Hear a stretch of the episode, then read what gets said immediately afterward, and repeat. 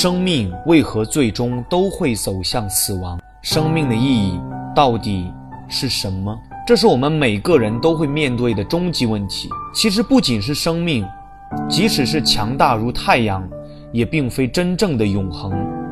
大约五十亿年后，太阳将燃烧殆尽，太阳体积会急剧膨胀，地球将会被太阳慢慢吞没，地球将不可能存在任何生命。人类可能会移居到其他恒星系，但是这或许只能延缓世界末日的到来。宇宙的终极命运究竟是什么？这个答案就是熵增定律。什么是熵？可以通俗的理解为一个系统的混乱无序程度。熵增则表示自然界事物自发的发展方向，总是从有序到无序发展。比如，头发如果长时间不修理，会变得乱糟糟的；房间不打扫，就会越来越乱；打碎了的玻璃是不可能自发复原的，等等。